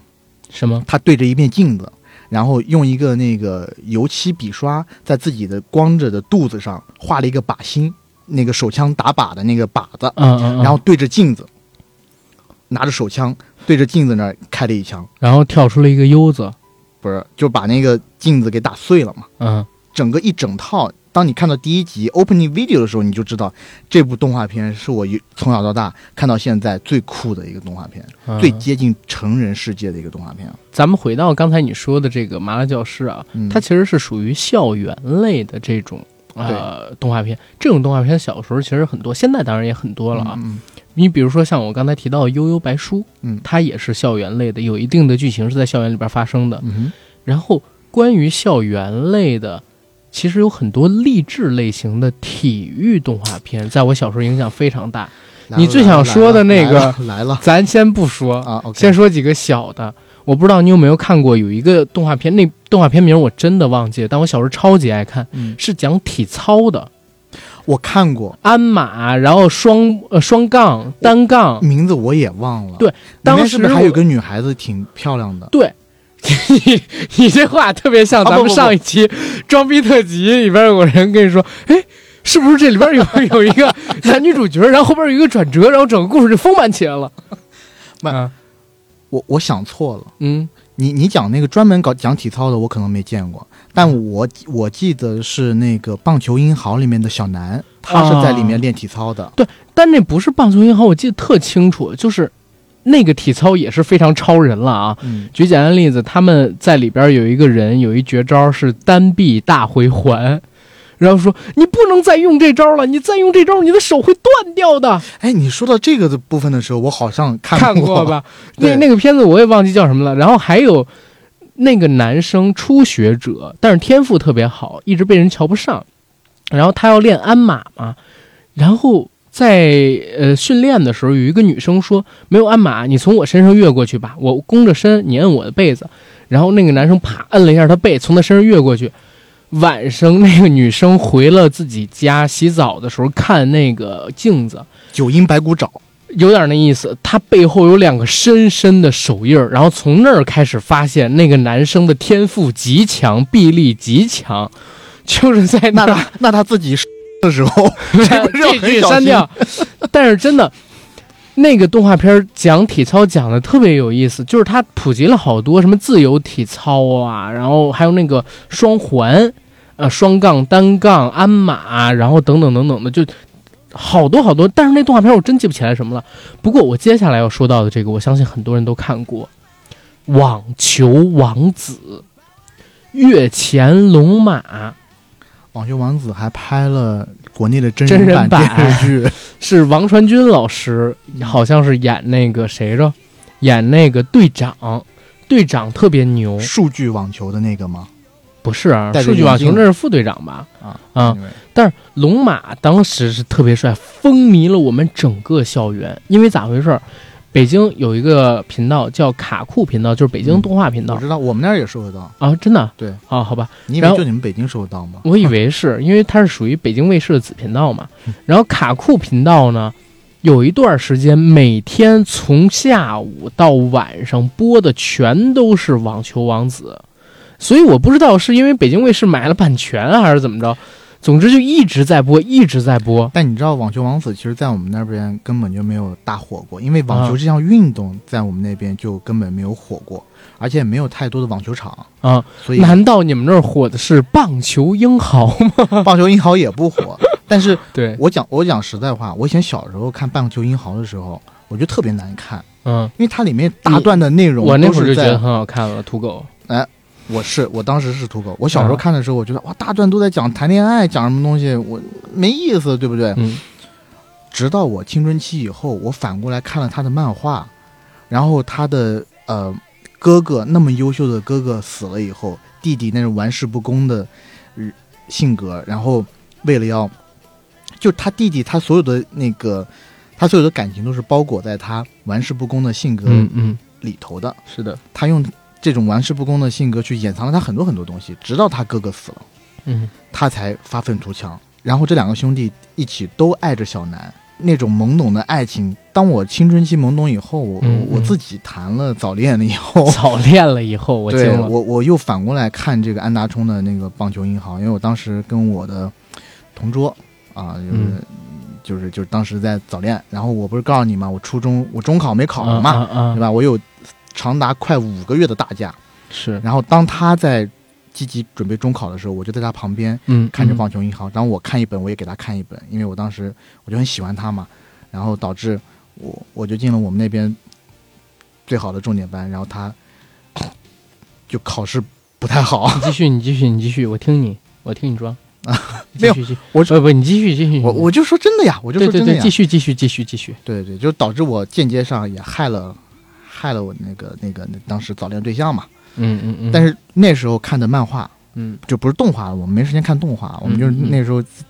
就是在课堂上呃悄摸的看那个漫画嘛，嗯嗯，呃，也是我小时候到现在比较甜蜜的这种恋爱回忆之一。哦，你有？棒球英豪，我我真 没有，我真没有。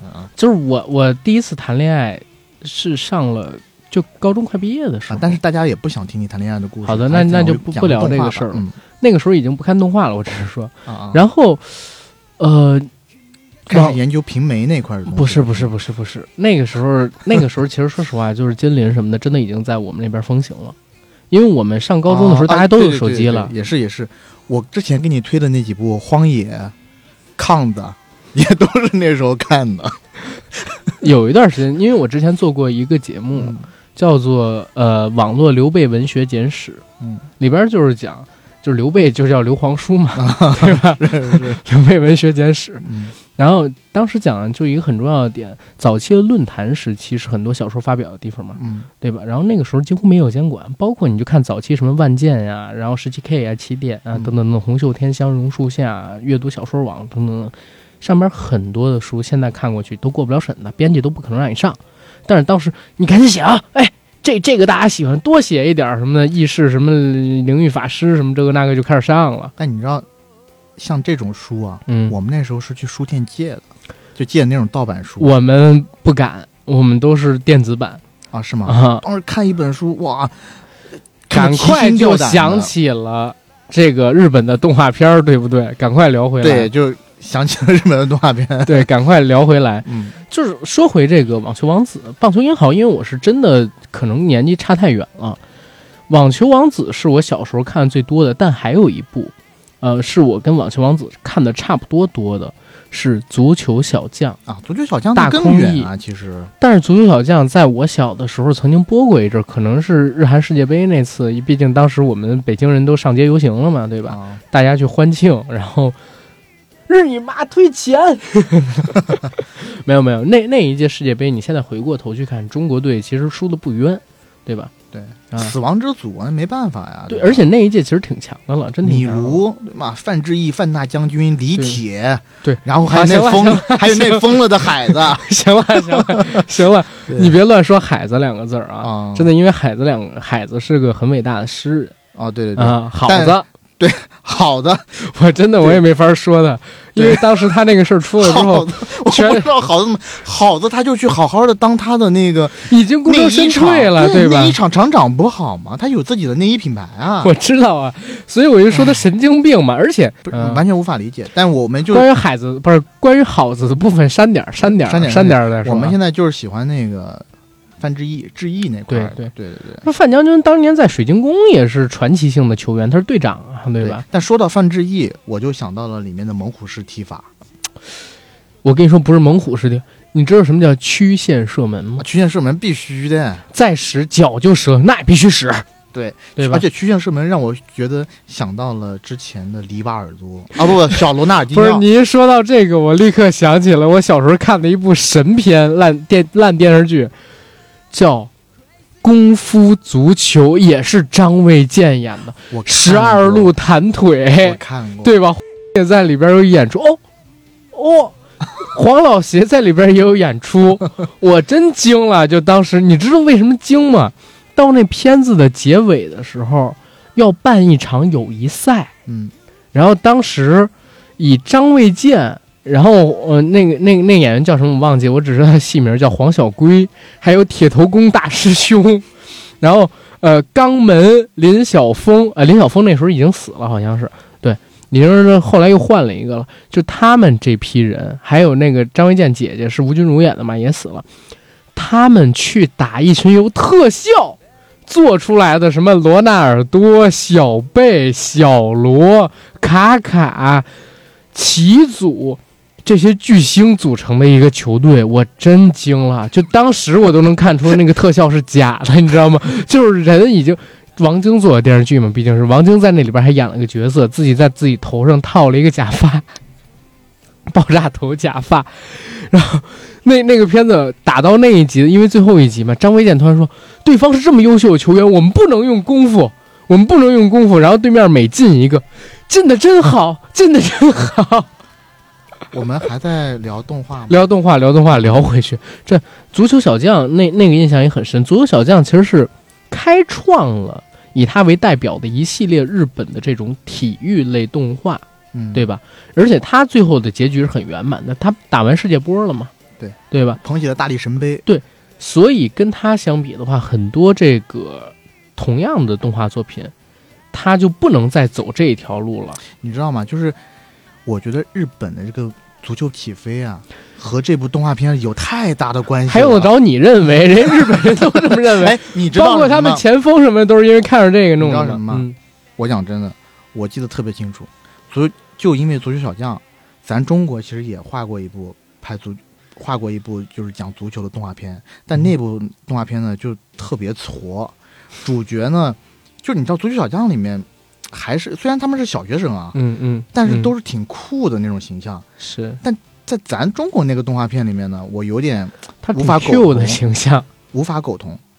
他譬如说，它里面也有那种懵懂的那种，你说青梅竹马的那种友情也好，爱情也好。嗯嗯，那个男主角骑着什么车载着女孩儿？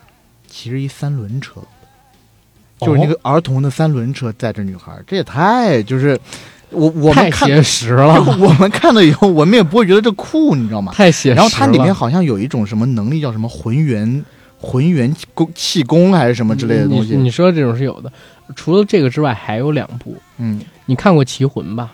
我们都非常爱的一部动画片，对吧？当然当然《棋魂》当时在国外红了之后呢，中国也做了一部叫《围棋少年》，啊江流儿。看过但是我流儿，但是我得说啊，《围棋少年》其实拍的不错，嗯而且它不是抄《棋魂》，当时他们确实也是因为受到了棋魂启发，而且觉得围棋这个东西是从中国来的，是所以就是我们也要做一个。但是它跟棋魂没什么关系，而且那片子口碑不错啊。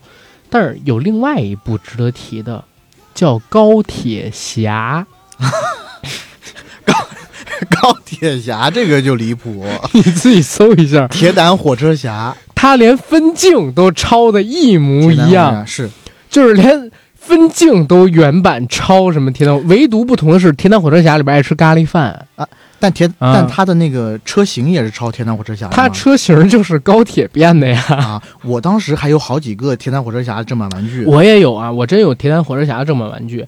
当时他那个铁胆火车侠里边那个玩具是一辆列车，然后能真的变形。，对去掉头之后，他那头能变成人。我当时有希望号，嗯，还有那个什么希望之光号，还是叫希望之星还是叫希望之光？忘记了，但是有好多，好多。还有忍者号，我记得特别我我记得非常清楚，就是铁胆火车侠是小时候的那个神片启蒙。哦，原来高铁是有生命的，当时国家没高铁，只有、啊对吧？不是那个片那个片子里面什么片？你别国家没高铁，只有新干线，你是哪儿的人啊？你我就说咱国家没高铁，只有日本那新干线嘛，吧？对对对，我看到的时候好像国家哦，那会儿那会儿咱们国家好像也还没有，还没有还没有。高铁正经是呃，这十几年的事儿一零年左右的时候才有的事儿嘛。哦，是吗？嗯，哦，对你说到这个，我想起来，当时国师拍了个千万级广告是吧？对广告宣传片儿，对对对，当时因为这个事儿，哦，我要查一下铁胆火车侠，因为我太喜欢铁胆火车侠。你要查一下高铁侠，我建议你，你看完高铁侠，你能气炸了。我们在聊日本的动画，你为什么老是不是因为你提到铁胆火车侠，你就不能不提高铁侠，是近些年来我认为啊，中国动画界最大的耻辱，就是抄都抄的没有底线。你要说概念抄可以，剧情抄我忍了，嗯你连分镜都抄，确实有点过分。而且你在这三样全抄了的情况下，做的还比人家难看，你比人晚出了大概十几年，那个就真的有点太过分了。铁胆火车侠里面，你有什么特别喜欢的列车吗？忘记了，真的忘记了。我现在对那个的印象只在名儿，还有我小时候有那玩具是。吗？我我我我自己的有的玩具啊，嗯譬如说南海忍者号，我还有一我特记得特别清楚，我还有一个警官号，你能别看着百科说吗？我我记得的那个样子，但是我不嗯记得那个就是你给我看一眼，我看一眼我小时候那辆是哪号？？希望之光号，我小时候那辆。希望之光号你也有是吧？希望之光号因为希望之，因为希望之光号人气很高的啊。希望之光号是个小孩儿，对啊，是个小孩儿，他特别他能力特别强，但是又经常就是情绪不稳定。对。铁胆火车侠也是，哎，真的，你一提小时候这些动画片儿侠你唱走调了。啊，是吗？对，你真的唱走调。哎，铁胆火车侠又勾起了我的一个回忆啊。这个勾起我的回忆是啥？就是小的时候，你仔细回想一下，就是我们看到的这个日本的动画片，其实也挺有教育意义的。嗯虽然我们是属于不同国情，嗯，但其实你回过头去想，真的是蛮有教育意义的。四驱兄弟其实讲的也是坚持梦想、不放弃的故事。嗯对吧？然后我们再回过头去看刚才说到的月前龙马、网球王子，然后看到我说体操的那个，还有足球小将，它其实是励志片。体育强国从这个口号上喊起来很容易，但是必须得对年轻人下手，体育才有机会。你看现在就是咱们不也开始搞青训嘛，对吧？足球这一块儿，就是你得从娃娃抓起啊，我们没有这个文化。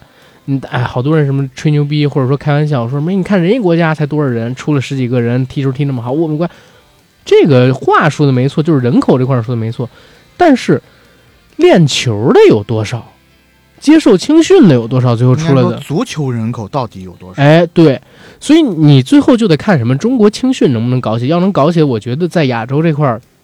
最起码也就是进个世界杯什么的，应该不是很难吧？我说进世界杯啊，真正高，但是还得需要一段时间。嗯，啊，留给中国足球的时间不多了，经常不多啊。再不、哎、真的今年能不能进世界杯啊？我是我真的哎不太关心，好吧，我不太关心。我很关心，你知道吗？都二一年了，我都快三十岁了，我就希望我有生之年能重现一次小的时候长安街上都是欢呼人群的那样的一个场景。啊，那马上这句话删掉。也 不能讲吗？对 哦我，我我靠谱的经历过一次，那次是个付费节目，所以我就在这说一下，就是去年啊前年一九年的时候，七十年大庆，我们家呢是白天看完了那个阅兵，当时想去吃饭，哇塞，方圆五公里就没有开着的饭馆，全都在看阅兵。然后到了中午，大概有那地儿开了，我们去那儿吃完了饭，在家歇了会儿，到了晚上六点，我妈说出门溜溜弯儿吧，我说溜啥弯儿啊？我妈说今天应该有烟花，咱们去那个长安街那边看看呗。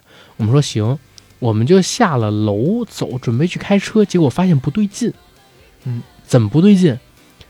整个南三环从永定门开始，街上就全是人，没有车。为什么没车？因为人把那个长把那个永定门那条路给占满了，就木樨园桥那块占满了，都在往长安街那块奔。我们就赶个热闹吧，大家就开始走，然后越走人越多，越走人越多，完全没有车通的那种痕迹了，就因为全部都是人，人挤人，人挤人。最后走到珠市口，马上就快到西单的时候，出现了长长的警戒线，开始有这个民警、武警什么的要求我们，哎，大家回去吧，这边不能过去啊，实在是人太多了，大家回去吧，回去吧。我妈正好身体不太好，当时真的就是喘不过来气。我还有我们家几个人，就是围着人墙给我母亲留出个缝，我们挤挤挤挤挤挤到附那个珠市口那边一麦当劳里边去。嗯，然后这个时候，这个时候我清清楚楚的听到，呃，有人唱国歌。你知道，我不是那种就是寻常情况下会突然之间就特别有那种爱国主义从我心里扬起的那种人。但是就那一刻，哎呦，我看到整个大街上满满密，我们那当时那个整条街都是嘛，我觉得起码有上万人。然后呢，你更别提就附近那些街道全都满满的是，因为你挤都挤不出去，最后退出去比过来花的时间还久，因为人全都挤到这儿，后边人不知道这儿被封了嘛，就是不让你去那个长安街嘛。但是，我觉得这也可以理解，因为人实在太多了，北京太多年没遇到过这样的事儿了。然后就当时那种民族自豪感，你知道吗？还有那种认同感，嗯，就一下就起来了。让我用一句意志的沉醉。意群体无意识，这是我当时就是真正感受到的一句话。然后紧接着十月二号，我就飞机直奔香港了。那一年的国庆给我印象特别深，但是，但是嗯那那一次，因为跟着家人去，其实说实话，我也没有走嗨，我也没有站上长安街，没感受到小的时候就是冲出呃冲出亚洲，然后走进世界杯的时候，大家那种激动，脸上画着油彩什么的。我就希望我三十岁之前能赶上一次。现在看来，有点悬。留给我的时间不多了，我要不然就去改身份证，要不然就是就是给他们寄酱卤、牦牛鞭，要不然就是还是讲回动画片，讲回动画片，讲回动画片。嗯不好意思啊，刚才有点有点上头了啊。然后然后说说回这个动画片这块儿来，咱们刚才聊了很多的体育类动画片，有一个我没聊，那个动画片是什么呢？这个动画片要是单聊的话，我说实话，咱们可以单出一期节目，单出三期节目，对，嗯。那必然是男儿当入樽。Low 啦，low 啦！香港的香港演香港演啦，我跟你说，你 low 了，了，你说的这个艺名就太 low 了。他的香港艺名啊，我知道他的艺名，你应该这么念：灌篮高手，知道吗？得用家乡话念，你用你的安徽话可以给大家念一遍 我不会讲家乡话 啊？真的假的？我真的不会讲家乡话 从，小生在黄山，长到黄山，你不会说家乡话而且？我我而且黄山话讲出来就跟日语一样，大家听不懂的呀，真的假的？真的呀。啊，好吧，呃，总之就是《灌篮高手》，而且我发现啊，就是咱们除了《灌篮高手》没聊，你刚刚他妈的那什么狗屁话，那不是我家乡话，好，别他妈乱说我。知道，我开玩笑。呃，除了《灌篮高手》没聊，咱还没有聊《死神》《火影》《海贼王》啊对对对，还没有聊就是我们小时候非常喜爱的《猫眼三姐妹啊，》呃，这个《城圣市猎人》圣斗士也没有，圣斗士，星矢》史子也没有聊。好多都没聊呢。还有那个呃，《魔神坛英雄传》，刚才铠甲铠传，不，他他不是魔神坛斗士，啊，是魔神坛英雄传，就铠甲，我没看过，就是日本的那种铠甲的那种东西。我哦真惊了，我真没看过哥。就因为他那个有点像那个《天空战记》嘛。没看过，啊，OK，这都是大经典的。战斗妖精雪峰你看过吗？没看过，没看过吗没看过。说的是一个特别牛逼的日本制造的个那你看过《叮当猫》吗？叮当猫？我看过，哪个叮当猫略？懂，哪个叮当猫？就哆啦 A 梦啊。不是，是一只小黄猫。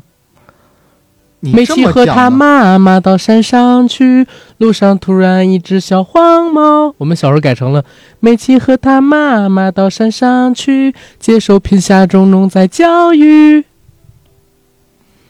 没看过吧？没看过，没看过，看过《秘密花园》吗？没有。看过《花仙子》吗？我花仙子看过。嘟嘟嘟嘟嘟嘟嘟嘟嘟嘟。我们要不要聊一下那个《灌篮高手》呀？我们我觉得我们这一期已经两个小时了，未剪辑的版本。本来它只是一个端午特辑，这不是正式节目，对吧？所以我不要再聊，我们回头做一个呃，比如说在下一个节日，我们选一个四季如画的场地，再选一个不冷不热的天气，我们来聊这期节目好了。那就是明年的端午节，来聊小时候看过的日本动画二点零。这太长了吧？等的我们还 EVA 也没聊呢。EVA，对呀、我想聊付费。我我就我就随便讲几个，什么排球少年你看过吗？之前我看过呀。数码宝贝，你在你说出“男儿当入樽”之前，我本来想临时改成“排球少年”，想做个反差的，结果你先说出来了。男儿当入樽这个名字对我来讲印象特别的深，因为吴大维这逼拍过一版真人的电视剧《高秋》，由那个你看过郑伊健演的高高秋，你看过篮球火？看过。篮球火不就是小猪罗志祥那个吗？罗志祥、袁大英、学乔丹，中线上篮直接扣，哎，是不是还有周杰伦？是不是也演过一个篮球的那个大灌篮？灌篮 叫周大侠那首歌，我一直怀疑周董是不是被绑架了。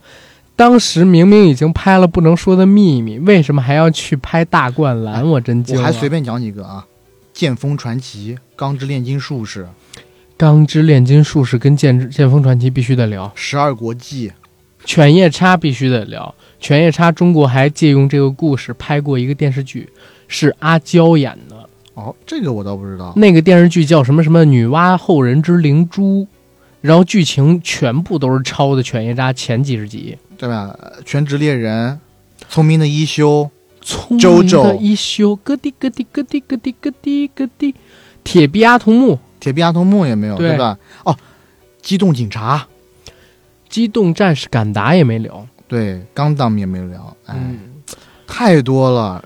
樱桃小丸子，噼里啪啦，噼里啪啦，哒哒哒哒哒噼里啪啦，噼里啪啦。对，除了这些还有好多呢。晴天小猪看过吗？我特别喜欢晴天小猪。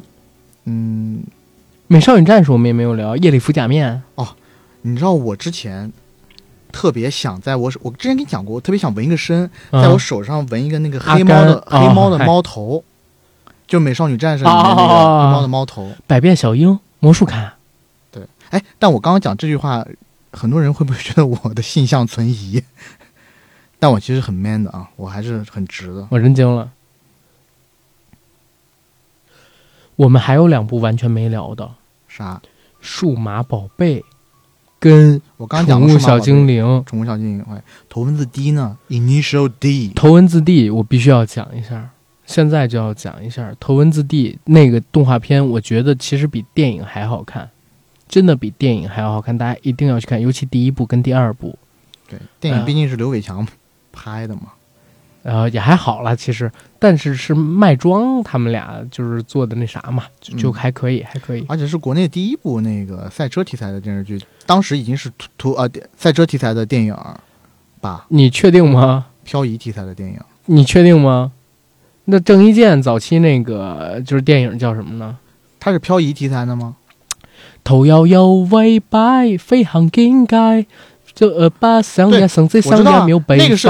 那个是摩托车吗？不是啊，那是开的赛车，他跟林熙蕾演的，叫什么《烈火战车二》还是叫什么？我忘记了。哦往後戰中便能愉快，你見便小我行大，谁敢来踩界？你你这 low，啊，这个是我，这个是是我是我问题。但是他他确实是借用了《头文字 D》这个 IP 卖的非常好，《头文字 D》那个电影当年在大陆，其实我觉得而且你知道嗯头文字 D 这个电影当年在大陆，它不能叫头文字 D，叫什么？中它它前面有个大的名字叫漂移族，真的假的为为啥呀？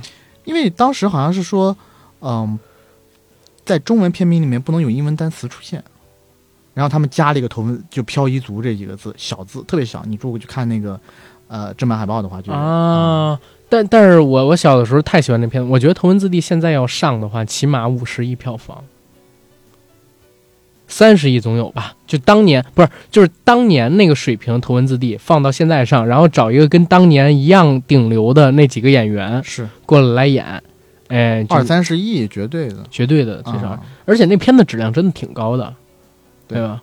而且里边儿，我我印象最深的，我说的动画啊，印象最深的那个《头文字 D》里边的东西，很多都在这个电影里边给做出来了，排水渠过弯，嗯对吧？而且动画里边它经常会有那种三 D 的飙车的那种展示，由三维立体动画做出来那种那个汽车嘛。然后有一个镜头很深，就是当它踩加速的时候，那个车的发动机噔噔噔噔噔噔噔也复刻出来了，就非常非常棒。嗯，不过我觉得我们今天录的已经太久了。有一个，我还我还要讲一个中华小当家刘某星，刘刘某星是谁？小当家呀、小当家名字是是这样啊，嗯小当家呢，他叫刘某星，但是呢，在中文翻译里边把它叫做是刘昂星。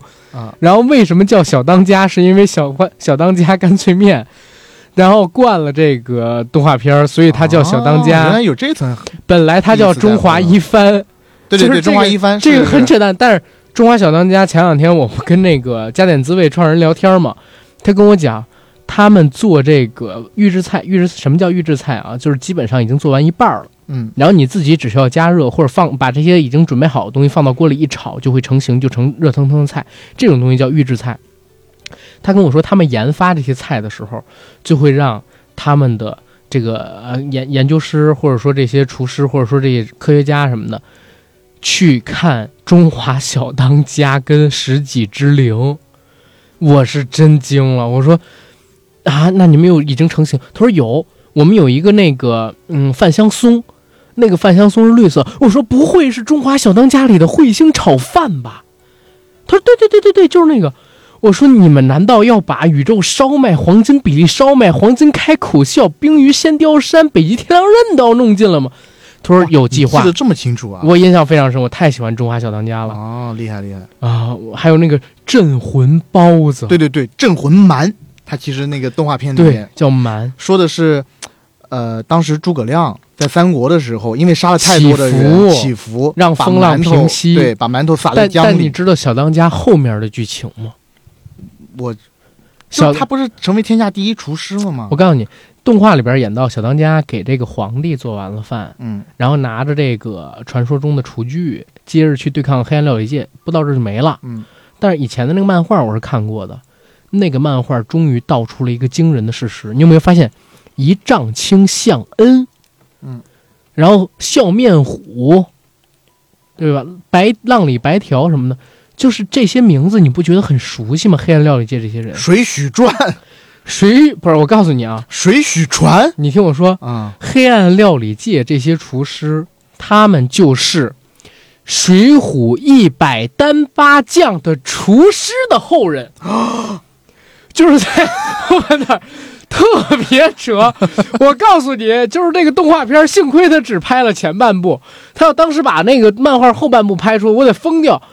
他居然是《水浒一百单八将》的厨师的后人，而且后边就是要打黑暗料理界四大天王。黑暗料理界四大天王，我给你讲俩奇葩的啊。嗯，有一大天王，那天王我忘了是谁了，不会做菜，但是他为什么能做菜好吃呢？他的模仿能力特别强，他有写轮眼，哇，他能看见别人怎么做，然后就立刻也也复刻他的那个东西，然后做出来，而且他会加一些特殊的香料，做出的味道就比别人好，所以他不会做。那你知道小当家怎么赢了他吗？嗯，小当家把自己给围起来了，找了块东西不，让他看，哎，结果他就输了。那我就想，我操，这个真是神了。还有一个更神的，《黑暗料理界四大天王》里边有一个哥们儿，浑身冒火。话说这人天赋异禀，火麒麟附体，只要好像是卢俊义的卢俊义的厨师后人。嗯，然后这哥们儿呢，双手炙热难当，用自己的体热燃烧的火焰就能做菜，而且做的特别好吃，还可以杀人。哇，然后呢，他跟小当家在哪儿比？在长江上比做菜，做鱼吃。然后他干了一什么事儿？用自己的特异功能，然后连烧几百条船，用这几百条船烤鱼，还是几十条船，我忘记了。用这个烤鱼，小当家更猛。小当家弄了一百吨还是多少吨 C 四扔在长江底下，把长江给炸了，把长江。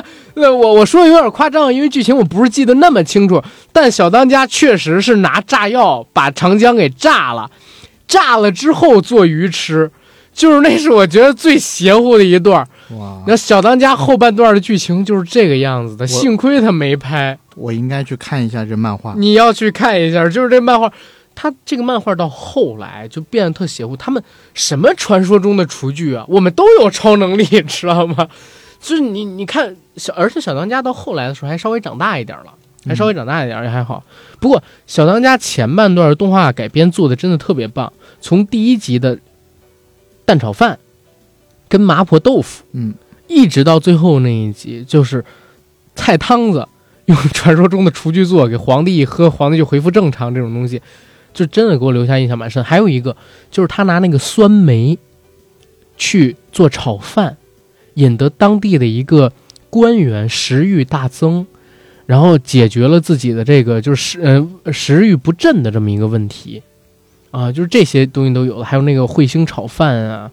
然后传说中的厨具做出了汤，大家都觉得特好喝，把所有的钱都，所以大家都没钱，也不去上班，也不去工作啊，所以晚上睡不着，在家太无聊，不喜欢看电视，也不爱上网，因为停就了，停了，停了，停停啊，阴三了，阴三越听越奇怪，是吧？啊对对，阴三了，嗯，然后后来发现是那个汤啊，就是有人掌握的传说中的厨具，嗯。然后拿这厨具控制他们，交换他们财宝，自己一个人躺在金山上，小当家，然后做别的东西让他们恢复神智，就是这这个中华小当家单开一期节目，我必须要聊一聊，对您把这些都记上，好吧都记上了。啊，别下次想选题的时候又他妈想不到。而且又有一个事儿，嗯中华小当家也被这个中国翻拍过电视剧。